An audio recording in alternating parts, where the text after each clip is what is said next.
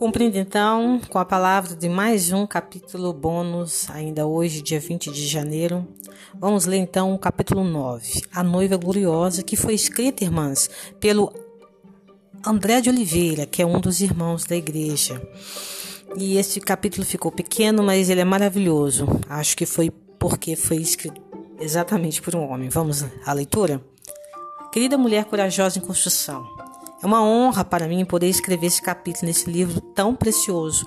Tenho acompanhado bem de perto e servido o Ministério das Mulheres e humildemente ofereço este capítulo a você. Acompanhei a dedicação, a entrega, as lutas, as buscas desesperadas pelo Senhor que as autoras tiveram para trazer a você um conteúdo diferenciado. Por isso valorizo muito a oportunidade de abrir o coração aqui. Sei os desafios que você tem enfrentado para levar esse ministério à sua região às vezes de forma tão compreendida, não compreendida, às vezes sentindo-se solitária, às vezes machucada e exausta. Saiba, porém, que você tem sim o apoio de seu amado Senhor e de uma liderança preocupada com você, que valoriza sua função e quer ver você viver em plenitude na igreja.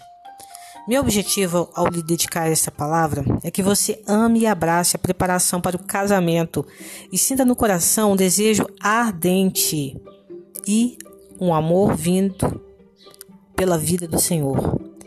Que com essa palavra seu coração dispare. Isaías 61, 10 diz: Regozijai-me muito no Senhor.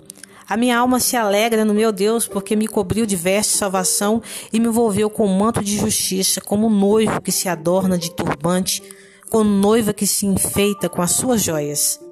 Em meio à sua caminhada de mulher corajosa, regozije-se no Senhor, porque Ele a salvou derramou seu sangue precioso e sem igual, deu-lhe a veste de salvação e está envolvendo com um manto de justiça. O noivo está preparado e a noiva precisa enfeitar-se com suas joias.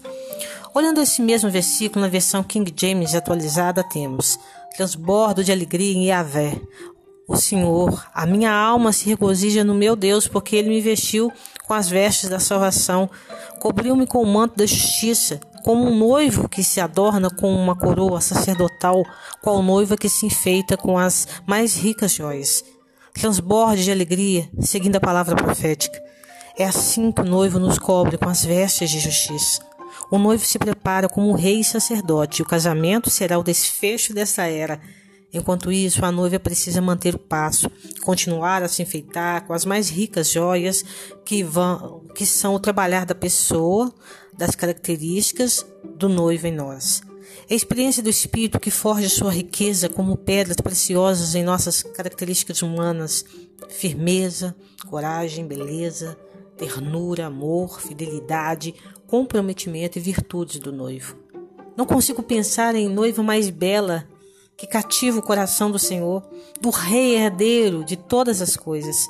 Ou seja, a noiva é a maior riqueza dessa herança. Você é a maior riqueza do noivo, o que ele mais espera.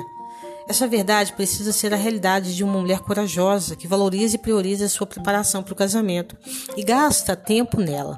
Não se apresse, faça tudo no seu tempo, mas não interrompa a preparação. Mesmo seu novo estado de vencedora, você vai perceber no decorrer do caminho que ainda falta realidade. Lembre-se, continue bordando a veste. Em Lucas 12, 35 diz: Cingido esteja o vosso corpo e acesas as vossas candeias. Cingir o corpo e apertar o cinto. E quando se aperta o cinto, a veste se molda ao corpo, seguindo sua forma. Essa figura mostra que quando nos cingimos com a verdade, percebemos que nos falta realidade. Não há problema que nossa realidade de vida ainda esteja no processo. Perceber isso é lindo. Isso nos dá a oportunidade de seguir bordando, preparando-nos, adornando-nos, colocando as joias Enquanto nos preparamos, mantemos o estado de vigilância, esperando o noivo com muito amor, mantendo aquele sentimento de expectativa para perceber a vinda dele e logo lhe abrir a porta quando bater. Quem sabe estejamos tão sensíveis que possamos perceber os passos dele ainda mesmo de bater a porta. Ser vigilantes e esperar é o estado suficiente para que ele nos torne, tome como vencedoras. Continuando, os versículos 36 a 38 de Lucas 12 dizem: Sede vós semelhantemente a homens, mulheres corajosas, que esperam pelo seu Senhor ao voltar ele das festas de casamento, para que quando vier e bater a porta, logo lá abram. Bem-aventurado aqueles servos, aquelas servas corajosas em construção, a quem o Senhor, quando vier, os encontre vigilantes. Em verdade vos afirmo que ele há de cingir-se, dar-lhes lugar à mesa e, aproximando-se, o servirá. Quer ele venha na segunda vigília, quer na terceira, bem-aventurados serão eles, se assim os achar. Mulher corajosa, você sabia que pode constantemente rejuvenescer? Que tal a possibilidade de ficar cada dia mais jovem, mais ativa, mais corajosa, mais bela e mais intensa? Meu Deus! O amado noivo está dedicado, focado, incansável, comprometido em preparar sua igreja, da qual você é parte, como também é parte do exército de mulheres corajosas, de jovens santos, do povo que se apresenta generoso diante dele. Leia comigo estes versículos. Cristo amou a igreja e a si mesmo se entregou por ela, para que a santificasse, tendo-a purificado por meio da lavagem de água pela palavra, para apresentar a si mesma igreja gloriosa, sem mácula, sem ruga, nem coisa semelhante, porém santa e sem defeito. Efésios 5, 25 a 27. Siga vivendo a vida da igreja com felicidade, obediência, esperança, perseverança. E o noivo amado vai lavá-la, apresentá-la como noiva gloriosa, sem cicatrizes dessa terra, sem velhices nem imperfeições. Será tomada com a santidade do noivo, a natureza dele. Essas são as suas mais ricas joias. Não interrompa esse processo vivendo um viver doutrinário, carregado carregando invejas e críticas, limpe o coração de julgamento, especialmente das companheiras de batalha. Isso a levar a sério sua preparação, pois esse casamento é o maior acontecimento em toda a história do universo. As bodas do Cordeiro vão ocorrer durante, ocorrer logo depois da vitória do Senhor e seus exércitos sobre seus inimigos, e serão um reino de mil anos. Apocalipse 19, de 7 a 9 diz: Alegremos-nos, exultemos e demos-lhe a glória, porque são chegadas as bodas do Cordeiro, cuja esposa a si mesma já ataviou, pois lhe foi dado vestir-se de linho finíssimo, resplandecente e puro. O linho finíssimo são os atos de justiça dos santos. Então me falou o anjo: Escreve, bem-aventurados aqueles que são chamados a seis das bodas do Cordeiro. E acrescentou: São estas as verdadeiras palavras de Deus. E o versículo 14 afirma: Seguiam-nos os exércitos que há no céu, montando cavalos brancos com vestiduras de linho finíssimo, branco e puro.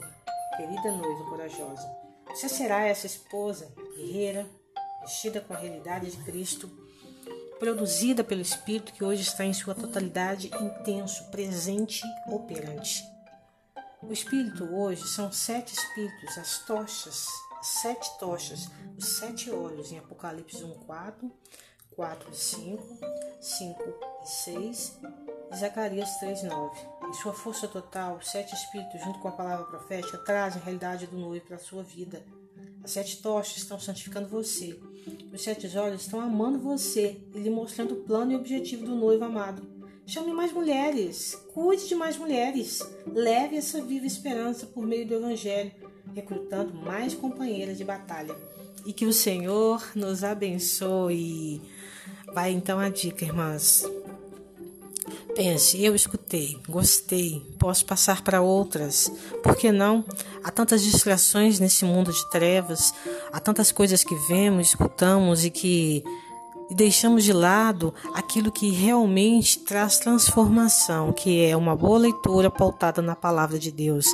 E você venha participar conosco toda quinta às 20 horas já coloquei meu e-mail, meu telefone em alguns áudios, você pode confirmar e participar conosco. Não importa a sua religião, não importa o seu estado. Para ser uma mulher corajosa, nós precisamos viver em construção para que o Senhor possa nos usar. Deus nos abençoe.